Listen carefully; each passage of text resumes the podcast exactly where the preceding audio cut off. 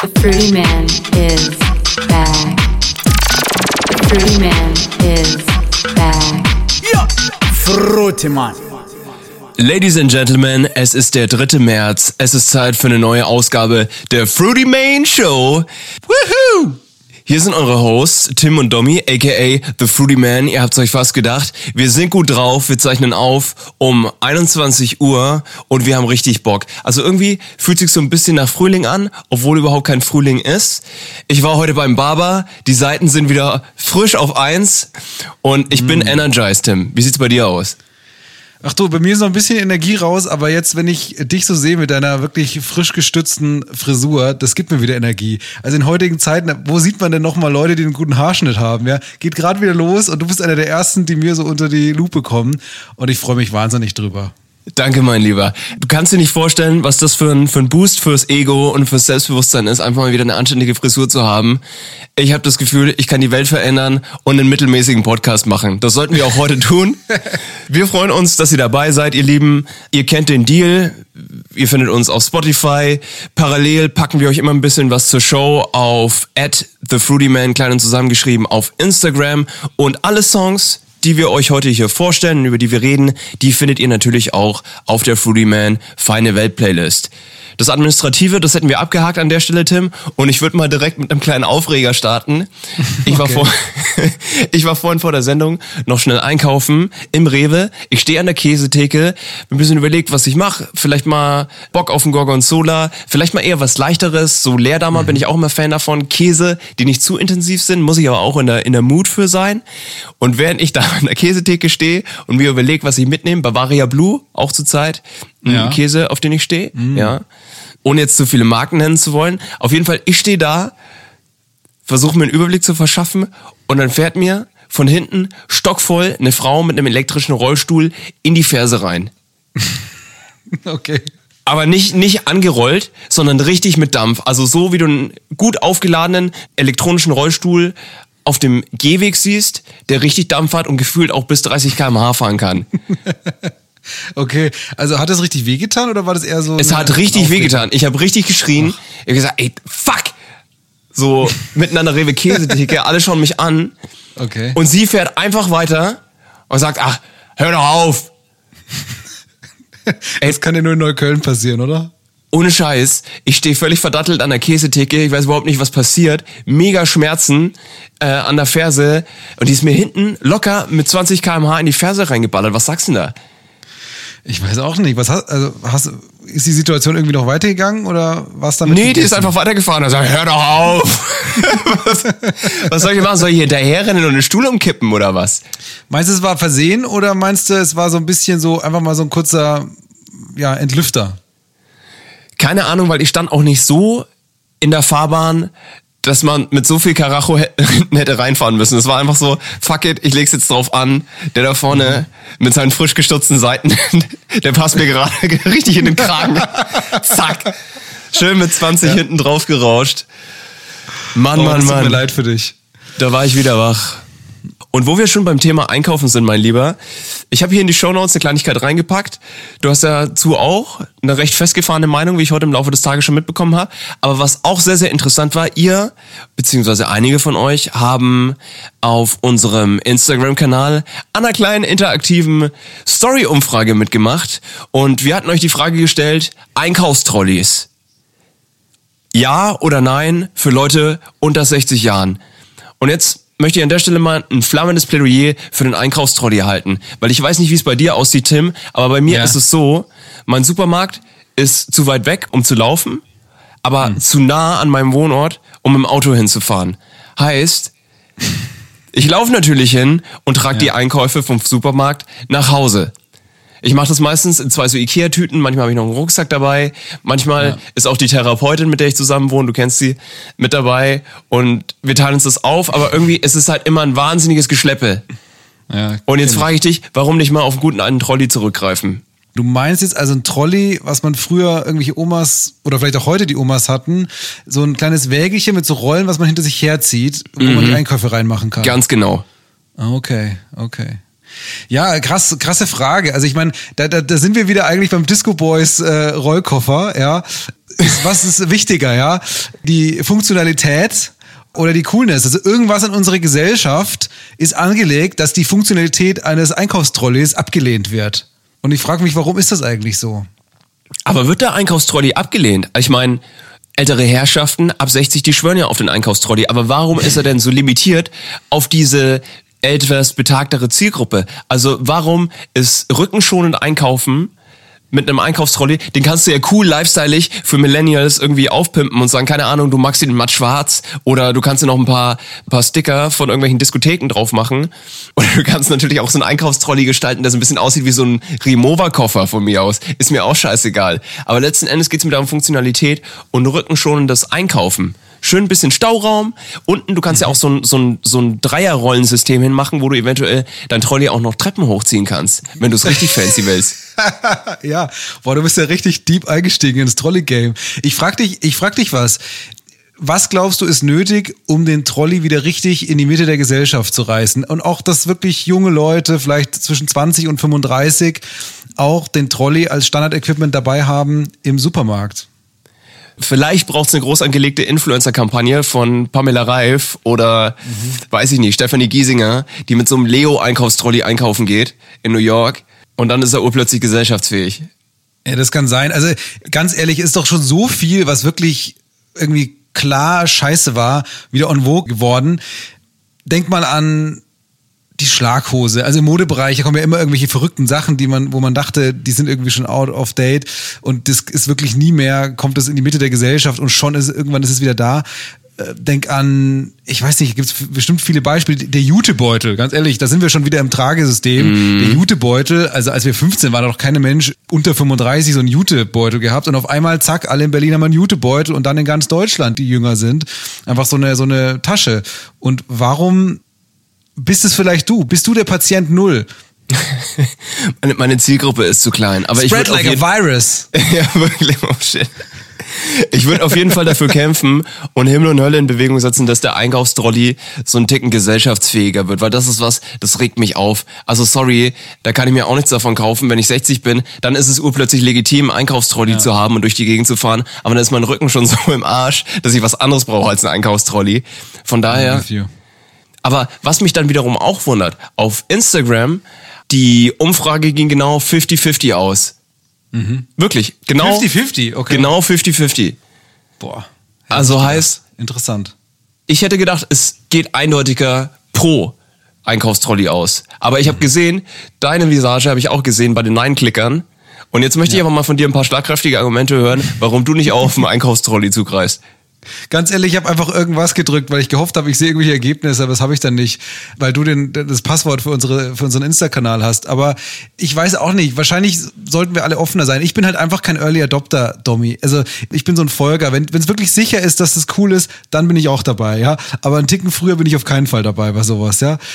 Die Frage ist so ein bisschen, bei solchen Dingen, da gibt's ja eigentlich immer so zwei generische Strategien, wie sowas in den Massenmarkt, sag ich jetzt mal ganz breit, reinkommt. Das eine ist vielleicht wirklich so über so ein Retro-Design, also dass so wirklich so die Neuköllner Freaks da irgendwie anfangen, ähm, so einen super abgefuckten von der Oma, so ein bisschen wie bei so alten Fahrrädern, so abgefuckter, desto besser, ähm, so einen alten abgefuckten Trolley sich zusammenzustellen und dann dann da loslegen, ja, und von da aus äh, breitet sich das dann so aus in die in die Mitte der Gesellschaft, wo dann eben auch die ganzen Marken dann auch anfangen, solche Trolleys herzustellen, die Kofferhersteller und alle möglichen sind da schon, haben wahrscheinlich lauter Trolley-Konzepte schon in der Schublade, Schublade, aber es wird immer wieder sozusagen von der Firmenleitung gesagt, nee, auf keinen Fall, so weit ist die Welt nicht, der Markt ist zu klein, aber schau, oh, gutes Beispiel noch Birkenstock, Birkenstock. Mm, ja, ich meine, Birkenstock war mm, so ein äh, nischiges Produkt von irgendeinem so deutschen Familienunternehmen, ja, die wirklich halt irgendwie seit Jahrzehnten da ihren Umsatz gemacht haben, solide in so einer gewissen Nische und auf einmal irgendwie vor, keine Ahnung, zehn Jahren mit Heidi Klum und auch vielen anderen äh, auf einmal jetzt tragen alle Birkenstock. Ganz ehrlich, ich habe vor zwei Jahren das erste Mal Birkenstock einfach als Sandale getragen im Sommer und oh Gott, das war, das war einfach easy peasy. Aber vor drei Jahren oder vier Jahren wäre mir das für mich das noch ein Unding gewesen. Und oder, um wieder zurückzukommen zu der Trolley-Einführungsstrategie, oder ist es vielleicht doch so, so ein bisschen über die Remova-Koffergeschichte, so High-End, super stylish. Was glaubst du, ist es? Ich, ich versuche für mich immer noch rauszufinden, was denn eigentlich dagegen spricht, außer Eitelkeit. Also ich glaube, ich glaube, es muss über so eine Topline-Premium-Strategie geht es, glaube ich, nicht, weil dann wird es von der so einer Subkultur abge, abgelehnt und ich glaube, es muss über so eine abgefuckte Berliner Nummer kommen und dann, wenn die, so die Street Credibility hergestellt wird, dann ziehen so die normalen Hersteller nach und dann gibt's halt so in verschiedenen Preiskategorien dann den Trolley und so weiter und so fort. Gut, Tommy. Ich finde, der Trolley hat wahnsinnig viel Aufmerksamkeit von uns bekommen. Ja, aber Die auch zu aber Recht. auch verdient. Zu Recht. Also wirklich. Naja, erzähl mal, wie war, wie war deine Woche? Was für Themen haben wir auf dem Tisch? Worüber möchtest du heute mit mir quatschen? Ich habe richtig Bock. Ich bin on fuego. Aus irgendwelchen Gründen, ich kann dir nicht mal sagen warum, habe ich das Gefühl, dass in zwei Wochen die Clubs aufmachen. Und so ist gerade mein Mindset. Macht überhaupt keinen Sinn, aber ich höre in letzter Zeit wieder richtig oft laut Hausmucke und, und lass mich so durch die Straßen schieben. Vielleicht ist es die Kombo aus Sonnenschein und verfügbaren AstraZeneca-Dosen, die hier irgendwo von dem Laster in Neukölln gefallen sind. Ich weiß es nicht. Ich habe mich heute Morgen erstmal richtig geärgert. Meine Wetter-App hat mir gesagt, heute ist nochmal der letzte schöne Tag und da kriegst du nochmal 14, 15 Grad und Sonnenschein. Mittags alles düster, wolkig und am Nachmittag auch. Und ich wollte gerade auf dem Balkon und mir so ein bisschen extra so 20 Minuten mal Sonne gönnen. War gar nichts. Das hat mich richtig geärgert. Also da habe ich mich richtig betrogen gefühlt. Und jetzt beginnt wieder das Scheißwetter und äh, ich weiß auch nicht, wann der Frühling zurückkommt. Das hat mich heute richtig geärgert. Ansonsten geht's mir coronamäßig eigentlich okay. Ich muss sagen, ich bin jetzt irgendwie so angekommen, nachdem wir irgendwie mal so auch über so Downs geredet haben in den letzten Wochen und jetzt bin ich irgendwie in so einem Akzeptanzstadium, wo ich mir denke, so, das ist halt die Welt, das ist halt die Welt. Irgendwie, es wäre total verrückt, wenn wir jetzt in den Club gehen könnten. Da denke ich mir so, hä, was ist denn das für eine verrückte Welt? Ich weiß auch nicht. Ich hänge da jetzt irgendwie fest. Aber ich habe immer auch wieder den Wunsch, irgendwie, dass ich mir denke, so, Corona-Krise ist jetzt beendet. Ah, es, ist, es ist tatsächlich gar nicht so leicht, in so einem Podcast nicht darüber zu reden. Lass es uns versuchen. Lass uns die Leute beschwingt durch den Rest der Woche tragen. Weil du gerade über das Wetter gesprochen hast, bei uns heute in Berlin auch strahlender Sonnenschein.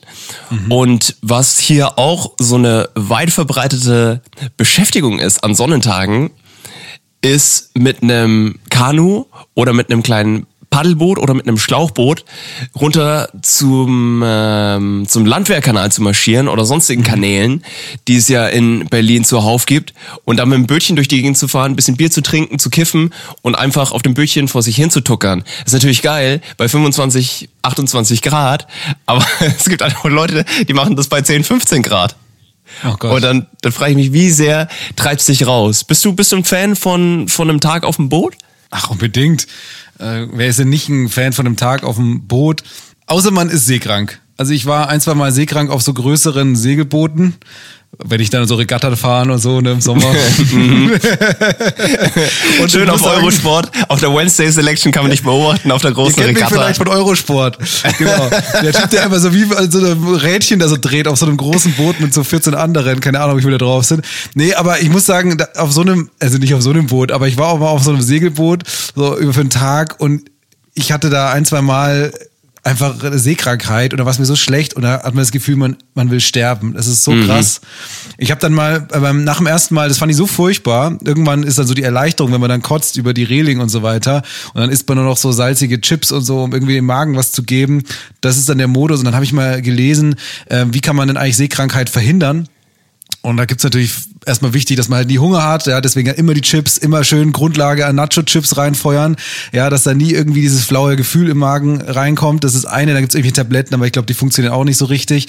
Und dann ist einfach wichtig zu wissen, dass Seekrankheit auf großen, langen so Schifffahrten, also wenn Leute halt so auf See sind, so als Job, dann irgendwie so über Wochen, dass sie so krank, äh, krass sein kann, dass Leute einfach über Bord springen und sich umbringen, um ihr Leiden zu beenden. Und die werden dann so eingesperrt unter Deck.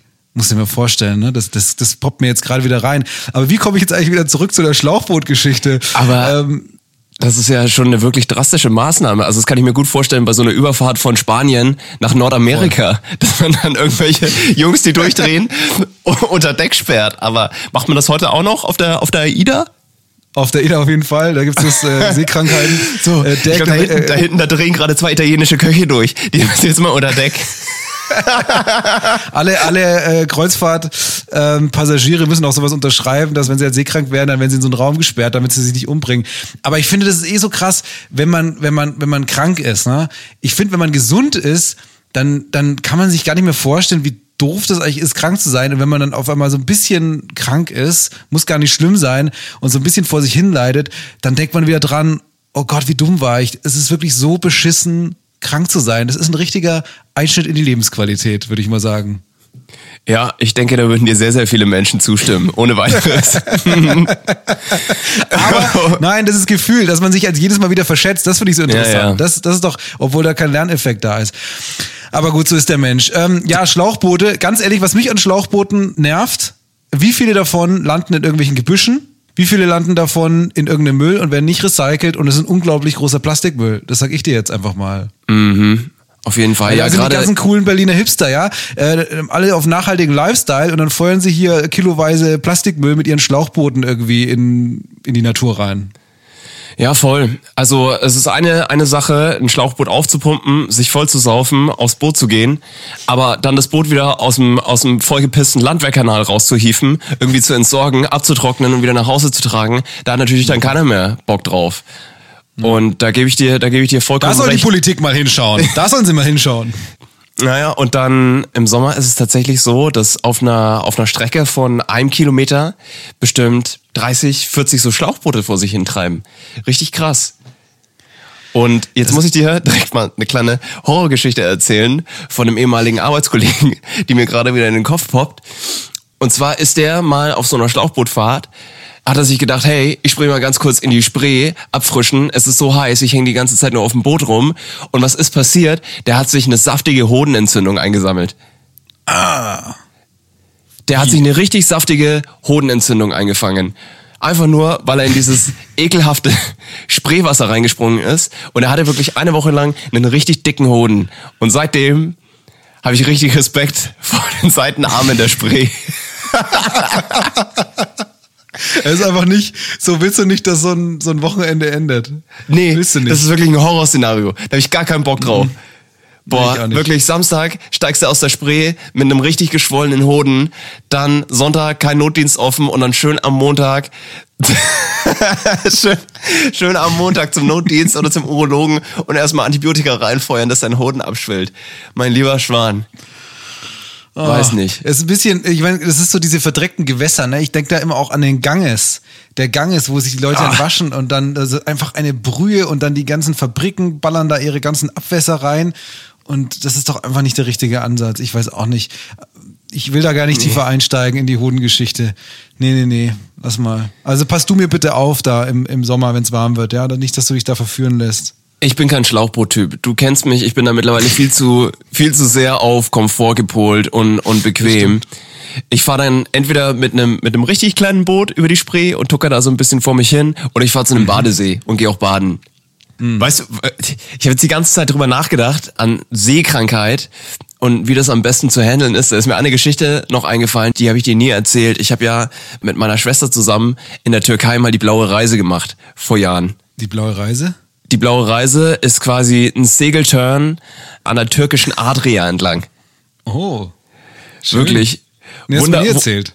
Nee, habe ich dir nicht erzählt, ne? Also wunderschöne Gewässer, krasse Buchten und wir waren da auch auf so einem auf so einem Zweimaster. Also du fährst da quasi von Bucht zu Bucht und legst dann da auch an in Buchten, übernachtest da, ja, alles cool. Und ein Tag war so ein Wellengang. Und wir liegen unter Deck in unserer Kajüte, pennen da und wir wachen beide zeitgleich auf und das Schiff schaukelt so krass. Und wir beide, oh shit, oh shit, ich muss hier raus. Ich muss hier wirklich raus. Ich halte es nicht mehr aus. Und wirklich, wir sind beide zeitgleich direkt aus dem Bett. Die anderen saßen oben beim Frühstück an Deck. Da gab es so ein kleines Buffet angerichtet, weil vielleicht noch so, so zehn andere Leute an Deck. Oh, ungelogen, wir sind beide kotzend direkt von Deck gesprungen. Morgens. noch in, in Schlafmontur. Kotzen von Deck gesprungen. Weil du, du, willst dich dann auch abkühlen und du merkst, wie dein, dein Körper so aufheizt und die Temperatur draußen ist auch so ein bisschen, bisschen wärmer, alles schaukelt und du willst, dass dieser Zustand aufhört. Beide Kotzen von Deck gesprungen, weil, um diesen Zustand der Erlösung zu erreichen. Also es war in dem, in dem Sinn kein Selbstmord, dass wir direkt von Bord gesprungen sind, um diese Qualen zu beenden, aber schon von Bord gesprungen, um diese Kotzqualen in dem Moment zu beenden. Aber ja, ähm, Ich dachte, in dem ich Moment. bin ganz ehrlich, und das sagst du mir jetzt, also ich dachte, ich bin der Einzige mit so einer dekadenten Segelkotzgeschichte, ja, und jetzt kommst du da auch mit einer um, um, um die Ecke. Nicht schlecht. Nee, ach, es tut mir leid. Da habe ich, hab ich dir ja auch lange vorenthalten. Aber es wäre auf jeden Mhm. Fall kein guter Moment für einen Tie-Up gewesen. So viel kann ich dir sagen. kein, kein Bock auf einen Tie-Up heute. Weißt du was, das ist eigentlich eine wundervolle, was ähm, Stichwort, Stichwort auch so schlecht sein, Übelkeit. Ich meine, was das alles nicht besser macht, dass man auf so einem Segelboot natürlich auch öfter mal ein bisschen einen trinkt abends. Und das bringt mich sofort zu einem anderen Thema. Was Ja. machst du eigentlich, Domi, wenn du mal ähm, wirklich so ein bisschen, ja, vielleicht so übermotiviert, so ambitioniert warst, ja, in so einer, in so einer schönen Nacht des Nachtlebens, außerhalb von Corona vielleicht mal. Ähm, was macht man denn da idealerweise, wenn man dann zu Hause kommt und man merkt so, oh, das wird am nächsten Morgen aber keine, keine lustige Geschichte. Aha. Ja, da gibt es was von Elotrans. Nein, was, was ist das? Ja, in der Tat. Elotrans ist ein kleines Pülverchen. Nee, wir müssen mal aufhören, Elotrans zu promoten. Die Mhm. Okay, haben uns okay, noch okay. keinen Cent überwiesen. Die sind noch nicht mal in wirklich- Kontakt getreten mit uns. Wir haben die auf Instagram gehypt, wir haben die hier im Mhm. Podcast gehypt und es liegt noch kein Deal auf dem Tisch. Deswegen. Domi, ich habe einen Vorschlag. Wir müssen da, glaube ich, einfach ein bisschen in Vorleistung gehen. Und ich habe mir mal überlegt, wir schauen uns mal ein bisschen die Marke hinter Elotrans an, äh, wenn du da bereit bist. Und ich dachte mir, okay, ich kannte ja vorher, bevor du mir das nicht jetzt vor kurzem auch gezeigt hast, Elotrans gar nicht. Wie möglicherweise viele. Und ich habe mir mal über, äh, angeschaut, was da eigentlich dahinter steckt. Und das ist ein, einfach ein Unternehmen, das nennt sich Stada und das ist einfach so ein richtig sympathischer Pharmakonzern. Ne? So sympathisch wie ein Pharmakonzern halt sein kann, denke ich mal. Ja? Die tun Gutes, also gerade für Leute im Nachtleben ähm, sind die wirklich ein wichtiger Partner geworden. Ein strategischer Partner. und was ich jetzt, ich meine, du weißt, ja auch, wir, wir arbeiten da jetzt auch langfristig drauf hin. Also ich denke mal, es ist auch okay, dass wir jetzt hier Anfang unserer Podcast-Historie, die ja immerhin auch schon, wie viele wissen, äh, die uns länger hören, seit über zehn Jahren äh, jetzt hier stattfindet, mit einer kleinen Zwischenpause. Aber lass uns mal ein bisschen langfristiger denken, wenn wir das hier machen wollen. Wir brauchen, wir brauchen den Werbepartner. Und ich glaube, Stada, wie du ja auch ein Fan bist, weiß ich, könnte da ein wichtiger Partner werden. Deswegen mein Vorschlag wäre, dadurch, dass sie jetzt bisher noch nicht auf uns äh, zugekommen sind, was mich tatsächlich auch extrem wundert. Lass uns mal ein bisschen gucken, ob wir da überhaupt ein, so ein Fit sind, ein strategischer Fit auch aus der Sicht von Stada. Und ich habe mir jetzt überlegt, naja, Stada ist halt wirklich so ein, so ein familiengeführter, glaube ich, oder mittelständischer oder mittelständisch geprägter Pharmakonzern mit sympathischen 2 Milliarden Umsatz im Jahr und irgendwie 10.000 Mitarbeitern. Das habe ich jetzt mal rausrecherchiert. Und ich habe jetzt hier mal uns, ähm, also wichtig ist, eine Strategie, die kann man alle fünf Jahre ändern. Aber weißt du, was, was da viel langatmiger ist als eine Strategie, Domi? Sag's mir. Weiß ich nicht, hilf mir. Die Kultur. Ah, Kultur, okay. mein Freund. Die Kultur. Und in der Form von Stada, da müssen wir uns einfach mal die Unternehmenskultur von Stada angucken und die Nehme- Unternehmenskultur von Fruity Man, von uns beiden, und schauen, ob das mal ein Fit ist. Weil wenn da jetzt irgendwie zu viel aufgebrochen wird und es einfach zu große Diskrepanzen gibt zwischen uns und, und zwischen den Konturen, die bei Stada und bei The Fruity Man herrschen, dann sage ich mal, dann müssen wir uns trennen. Das ist auch keine äh, Perspektive. Das heißt, ich würde jetzt mal mit dir einfach die, den Auftrag, die Vision und die Werte durchgehen und du äh, spiegelst mir mal ein bisschen, was da so deine Ansicht ist. Also Auftrag von Stada Sehr ist, gerne. als verlässlicher Partner kümmern wir uns um die Gesundheit der Menschen. Das machen wir als Fruity auch. Wir promoten Mhm. Obst Ja. und wir stehen für knackige, gesunde Baselines. Ganz ehrlich, schön hätte ich es nicht formulieren können. Und am Ende ist auch die mentale Gesundheit, die übers Nachtleben ja eh promotet wird, für die wir auch äh, einstehen. Das heißt, Auftrag würde ich so mal einen dicken, dicken grünen Haken machen. Gehen wir weiter zum zweiten Element, das ist die Vision. Von Stana ist das folgende. Der bevorzugte Partner für Generika und Consumer Health zu sein und gleichzeitig stärker zu wachsen und profitabler zu sein als unsere Wettbewerber. Ich finde, wir sind ein wahnsinnig effizientes und profitables DJ-Team. Das kann man an der Stelle schon mal so sagen.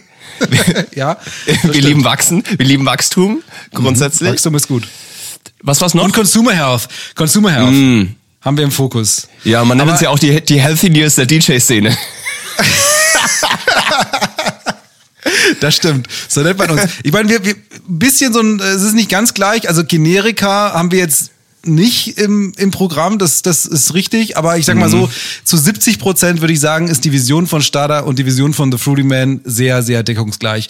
Und dann kommen wir jetzt vielleicht zum wichtigsten ähm, Punkt, weil das auch am schwierigsten zu ändern ist, weil ja die Mitarbeiter da, die Menschen, die für Fruity Man arbeiten, also in dem Fall du und ich, und bei Stada die 10.000 Leute, das ist, das ist wirklich tief verankert.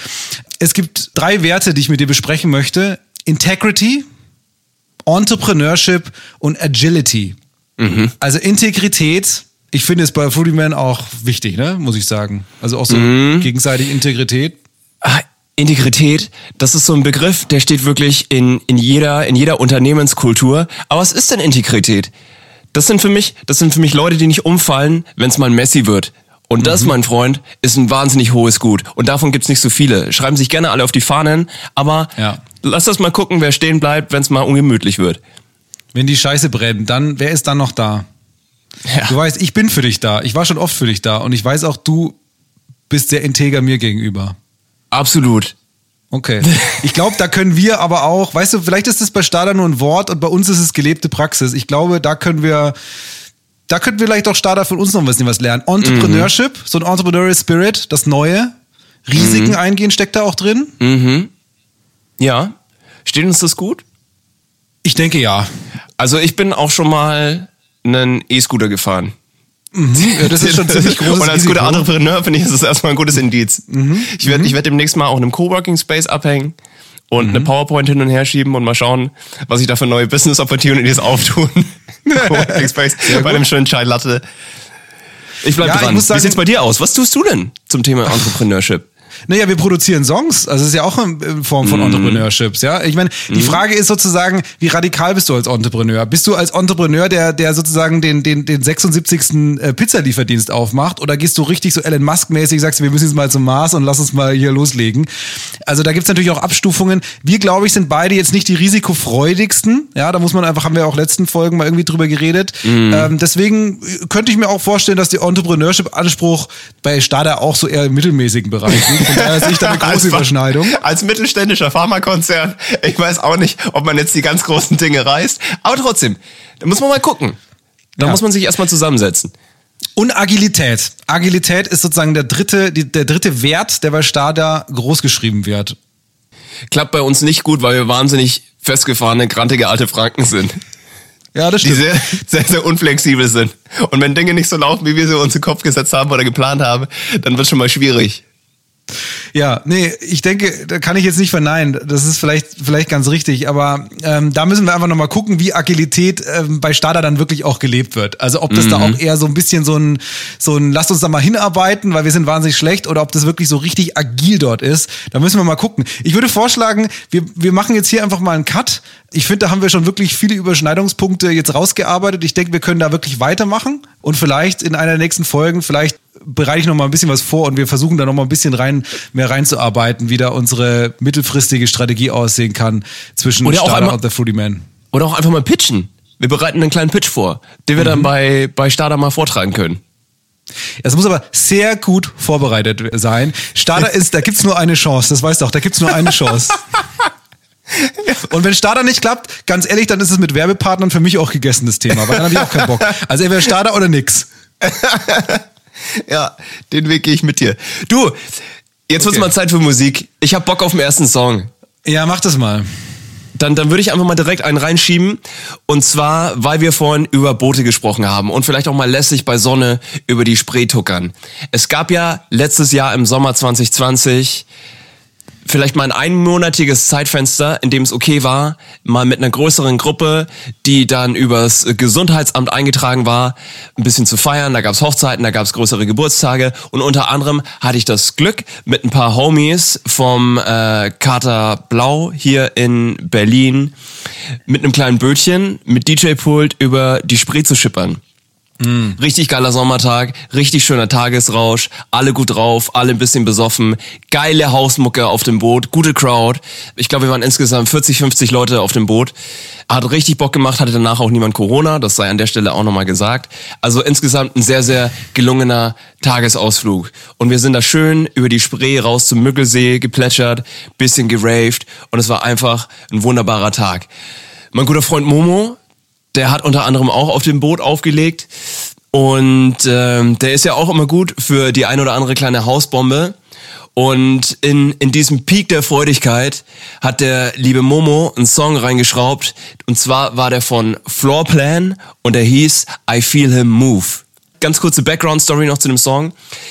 Das DJ-Duo Floorplan besteht aus Detroit, Minimal, Techno, House, Original House, ähm, True House, Oldschool House Legende Ron Wood und seiner Tochter Lyric. Also Ron Wood ist in seinen 50ern. Der hat nach wie vor aufgelegt. Seine Tochter hat sich angefangen, so ein bisschen zu interessieren, was er macht. Hat dann angefangen, so ein bisschen mitzuproduzieren. Saß dann am Controller, während er halt einen, neuen Song zusammengeschraubt hat. Hat sie ab und zu auf dem Controller schon mitgespielt. Und mittlerweile sind sie ein gestandenes DJ-Duo, das zusammen Hausbomben produziert. Mega geil auflegt. Und ähm, beide zusammen als Duo Floorplan unterwegs sind. Schaut euch mal ein Bild von denen an auf Google.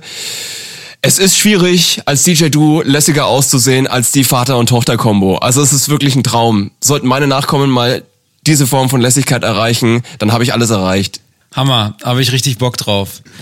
Auf dieser besagten Bootfahrt hat äh, Momo den Song reingeschraubt von Floorplan, I Feel Him Move. Und Tim, du kennst uns, wenn in irgendeiner Form Gospel-Singer und Preacher in einem Song involviert sind, dann werden wir beide ja schon immer ein bisschen wuschig. Ja, stimmt. Ähm, und kriegen so ein bisschen Flattern in der Hose. Und das ist bei dem Song auch der Fall. Und dieser ganze Song, der beinhaltet eigentlich fast nur ein Sample.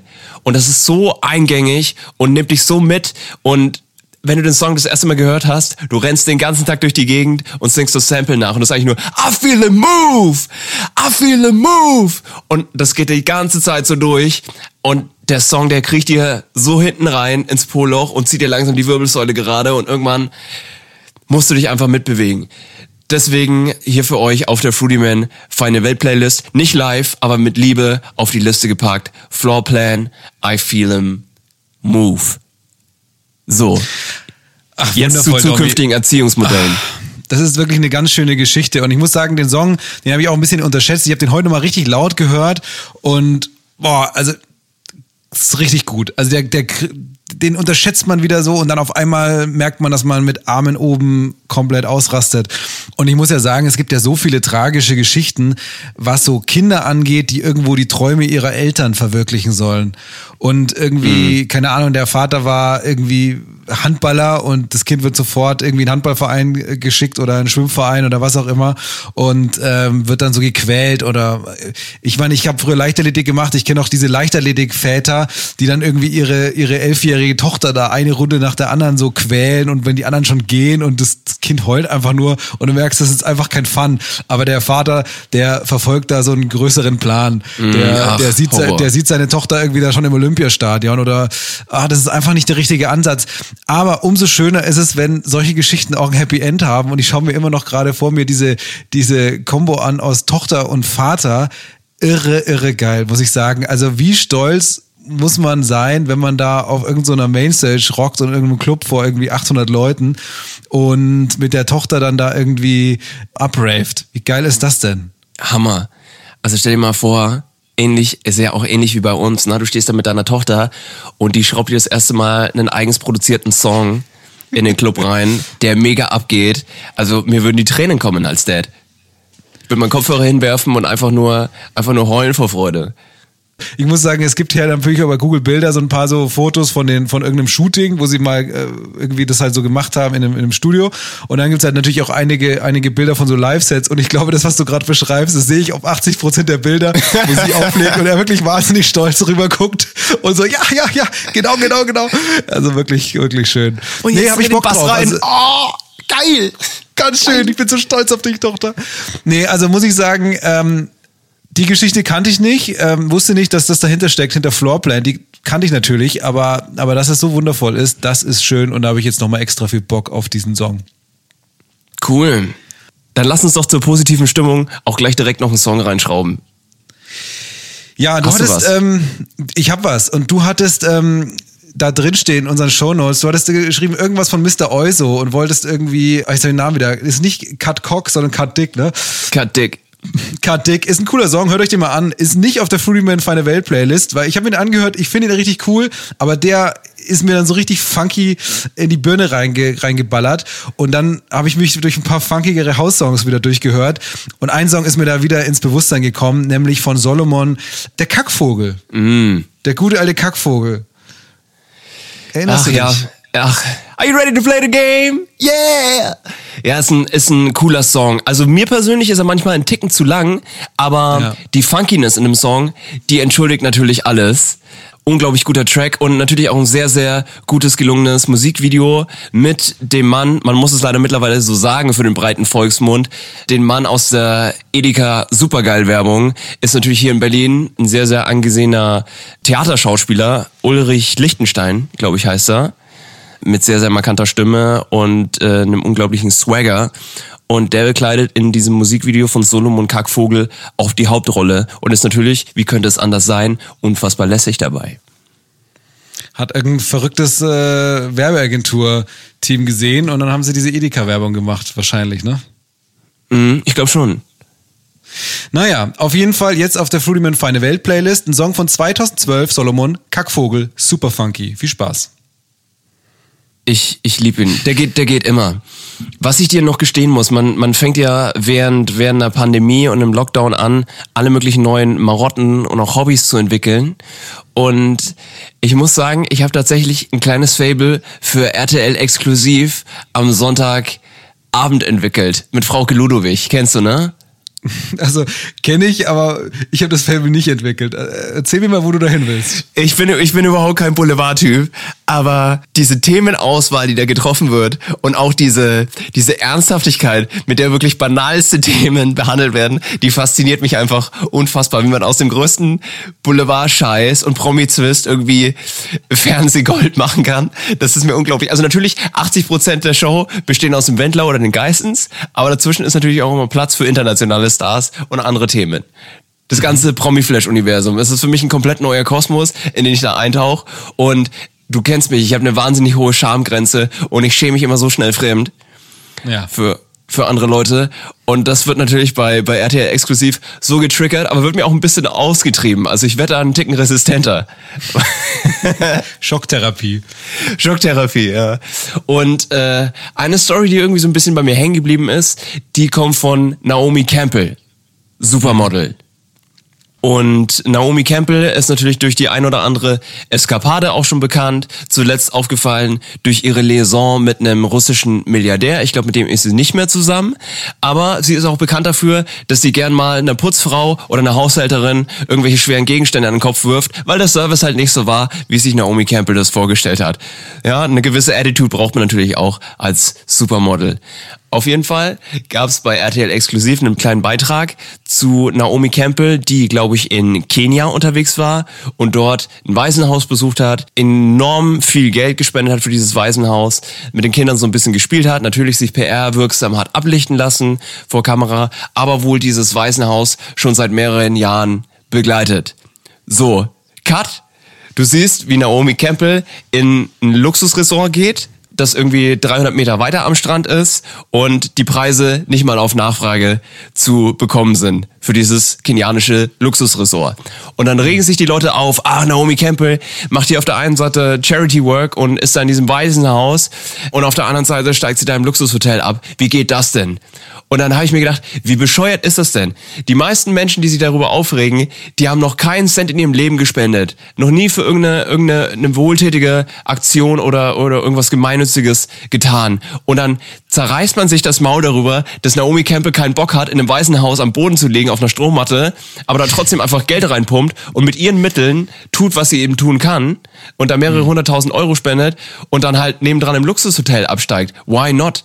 Aber trotzdem hat sie erstmal den, den Effort erbracht, erstmal nach Kenia zu fliegen, was für viele auch schon viel zu gefährlich ist, weil du weißt, der Kenianer, der klaut gerne, ja, wie es- hier im deutschen Volksmund ja auch sehr bekannt ist. Also wirklich sowas Bescheuertes.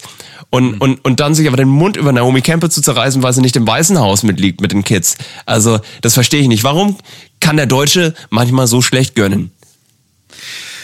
Boah, da machst du ein großes Thema auf. Das ist, der Deutsche ist halt auch neidisch, ne? Das ist ja auch so im Bereich von so Entrepreneurship oder, oder Unternehmensgründung irgendwie ähnlich. Ja, die Amerikaner sagen immer, bei uns, da ist jemand ein erfolgreicher Unternehmer und wird von allen abgefeiert und in Deutschland ist jemand ein erfolgreicher Unternehmer und wird sozusagen getisst dafür und sagt, boah, du dekadenter Ficker.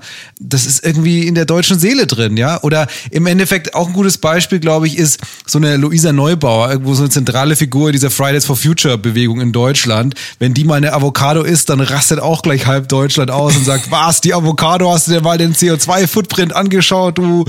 Ähm, und es wird halt nicht bewertet. Und ich glaube, was man einfach trennen muss, ist sozusagen, und das ist glaub das Entscheidende ist, dass einerseits diese Leute irgendwie selber natürlich einen Footprint hinterlassen oder gewisses Verhalten an den Tag legen, was man bewerten kann. Ja, wie Naomi Campbell ist jetzt in diesem ähm, Fünf-Sterne-Hotel und auf der anderen Seite machen die irgendeinen positiven Impact Teilweise, ja, kann natürlich mehr sein, das kann man auch bewerten. Aber es wird halt sehr stark ins Verhältnis gesetzt. Und wahrscheinlich ist das der falsche Weg. Also wenn jetzt eine Luise Neubauer ab und zu mal irgendwie, keine Ahnung, einmal im Monat eine, Avocado isst, dann schmälert das ja nicht den positiven Impact, die sie irgendwie macht, äh, was so Nachhaltigkeitsthemen oder das Bewusstsein für Nachhaltigkeitsthemen und Klimawandel in der Gesellschaft äh, angeht. Und genauso ist es mit Naomi Campbell auch. Also ich bin da auch sehr der Meinung, dass die Leute sich immer auf dieses Banale und, und, und, und diesen Nebenschauplatz oft äh, stürzen, weil der vielleicht auch witziger ist. Natürlich liebt man es auch, diese Leute scheitern zu sehen. Vielleicht ist das auch jemand, der hoch ist und der angesehen ist, der liebt man den auch sozusagen auf die Fehler hinzuweisen. Vielleicht ist es das. Oder was, was denkst du denn? Schwierig. Aber warum Ich hab- ist der ich- Deutsche da so? Warum ist der Deutsche so? Das ist vielleicht die interessanteste Frage. Ist es ein, eine deutsche Tugend? Irgendwie schon.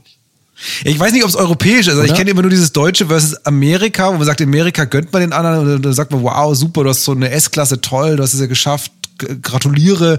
Und in Deutschland ist es ganz negativ. Ich habe das noch nie mit Italien versus Amerika gehört. Ich weiß nicht, vielleicht ist es in anderen europäischen Ländern auch so, aber ich glaube, dieser Twist ist ganz speziell so deutsch. So dieses auch so, dass es Schadenfreude gibt, ist ja auch so ein gutes Beispiel, dass es in vielen Sprachen das Wort Schadenfreude gar nicht gibt und in Deutschland, äh, in Deutschland gibt es auf jeden Fall und jeder weiß, was damit gemeint ist. Keine Ahnung, was ist denn den Deutschen passiert in der Geschichte, dass sie so neidisch sind, dass sie anderen irgendwie Dinge auch nicht so gönnen können, vielleicht möglicherweise weniger in, als in anderen Kulturen.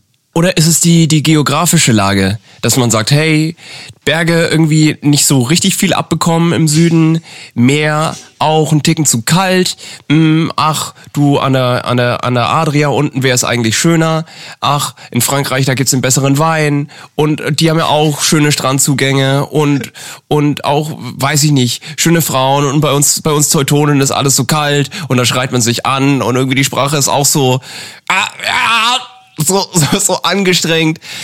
Ist es, ist es das, was die Leute vielleicht so ein bisschen mürbe macht? Und dass man sich denkt, ey, eigentlich, es gab ja auch schon das ein oder andere Event in der, in der Geschichte, wo man versucht hat, ein bisschen zu expandieren ähm, und, und den Leuten ihr Land nicht so richtig gegönnt hat, ähm, ohne da jetzt zu tief einsteigen zu wollen. Ja. Ist das vielleicht noch ein tief sitzender Frust? Ich weiß es nicht. Mir ist es so fremd.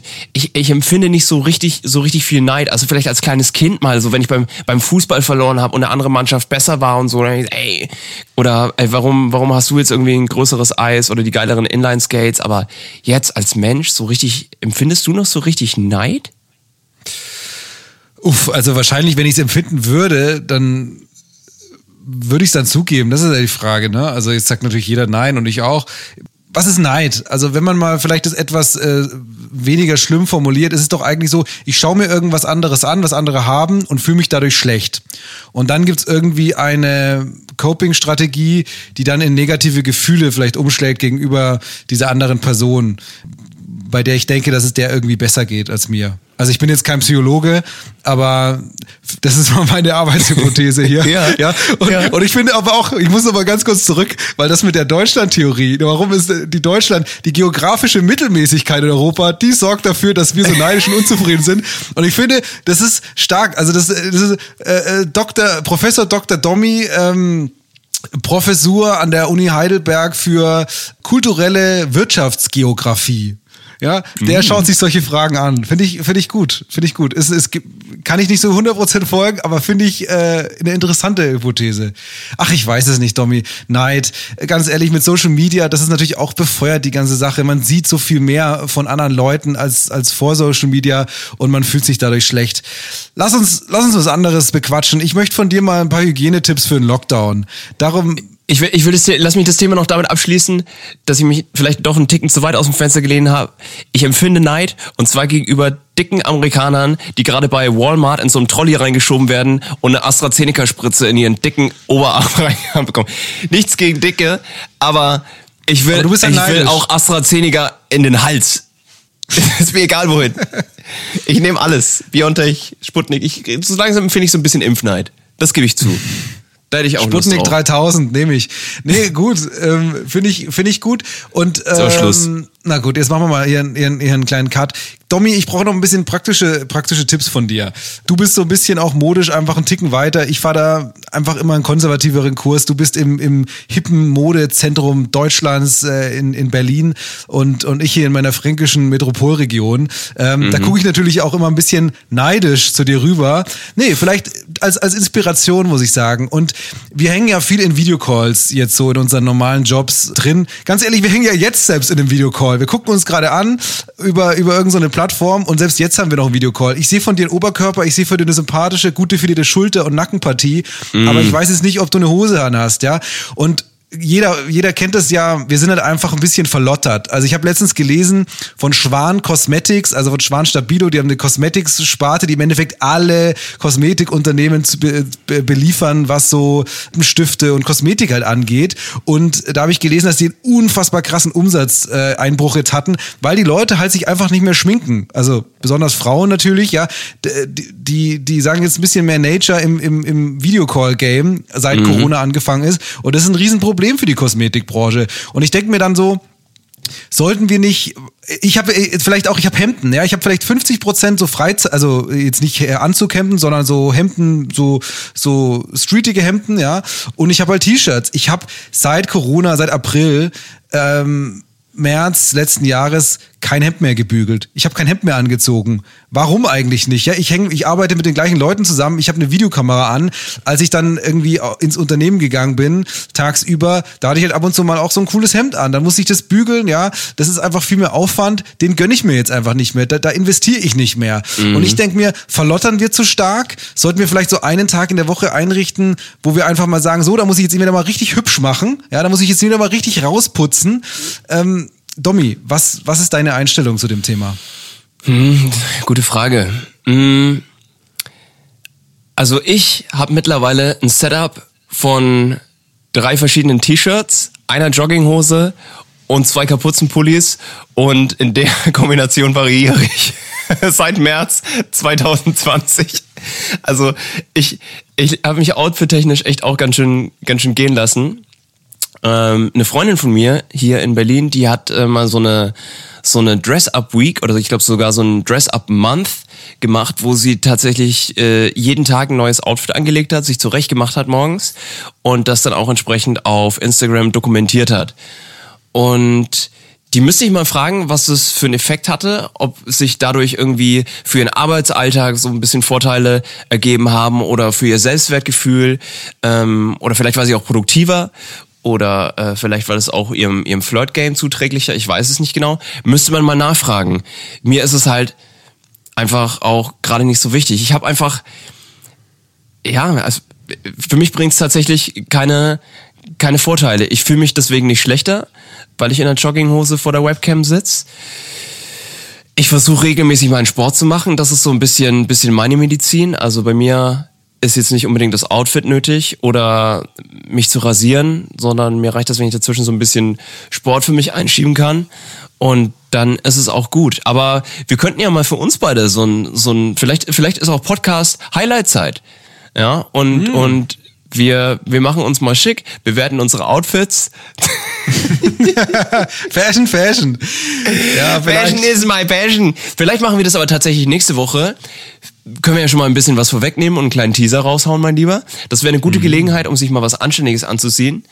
Denn wir werden einen Gast haben bei uns in der Show. Eine DJ, die ja auch einen sehr, sehr extrovertierten Kleidungsstil hat. Und vielleicht werfen wir uns da beide auch mal ein bisschen in Schale. Das ist eigentlich eine schöne Überleitung für vielleicht nochmal einen Song. Aber bevor wir das tun, ich habe nämlich noch einen schönen für dich, möchte ich vielleicht nochmal an unsere Hörerschaft appellieren, wenn ihr irgendwelche geilen Fashion-Tricks am Start habt, ja, erzählt uns doch das mal, äh, schreibt uns auf irgendwelche Kanälen, ihr kennt das alles. Ich werde langsam müde, Dobby, du merkst es, mein, mein Mund, der will nicht mehr so richtig. Ist der Juice weg? der Juice ist weg. Deswegen möchte ich euch noch einen, einen wundervollen Song ans Herz legen, ohne den groß jetzt mit einer Hintergrundstory zu verpacken. Es ist Who Made Who. Äh, Der Song heißt There's a Way und ist im wundervollen Anthem Remix. Anthem eh All-Time Classic, da müssen wir nochmal ausführlicher drüber reden. Aber hört euch den mal an. Ich finde, der Song, den haben wir wahnsinnig viel gespielt. Also es gibt wirklich wenige Songs, die wir über so viele Jahre hinweg gespielt haben und auch über so eine große Bandbreite von verschiedenen Clubs, von undergroundigen, wirklich eher so technoideren Läden bis hin zu eher kommerzieller ausgelegten Hausläden. Und der bringt einfach immer Class. Der bringt einfach immer Class und da setzt du die da eigentlich so Bist du jetzt gerade eingeschlafen, während du den Song anmoderiert hast? Brudi, was ist los? Ey, la- lass Ich mal schnell zum Ende kommen, oder? Der, der, der, dieser Song, der eicht so ein bisschen die, die Partygesellschaft ein auf so einen gemeinsamen Nullpunkt. Naja, du merkst, ich bin müde.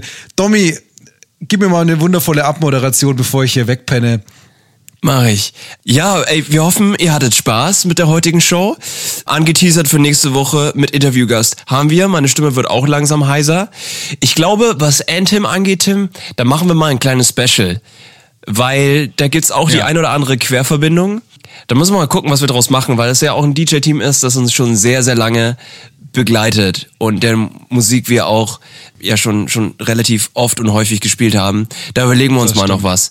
Ansonsten, ey, alle Tracks, die wir euch heute vorgestellt haben, ihr kennt den Deal, die findet ihr auf der Fruity Man Feine Welt Playlist. Bleibt uns treu, folgt uns auch gerne auf Instagram, klein zusammengeschrieben, at the Fruity Man. Wir haben Bock, wir freuen uns immer über, über DMs, Themen und Songanregungen und Wünsche. Für nächste Woche haben wir einen kleinen Wunsch von Alex, das können wir uns schon mal merken. Und zwar wollte der wissen, wie der Song The Fruity Man eigentlich entstanden ist. Ich weiß es nicht mehr. Vielleicht kannst du mir helfen. Es war, es war sehr viel Bier und Asterix und Cleopatra involviert. Oh, ja. Ach ja, interessant. Ja, lass uns das mal aufarbeiten nächste Woche. Ja, da hab Äh, ich nicht Bock nächste drauf. Woche, übernächste Woche machen wir das. Übernächste Woche. Übernächste Nächste Woche, haben wir Woche. andere Pläne. Geil. Und ansonsten, ey Leute, bleibt, bleibt stabil, bleibt uns treu und wir hören uns nächste Woche in aller Frische. Ciao, ciao. Macht's gut.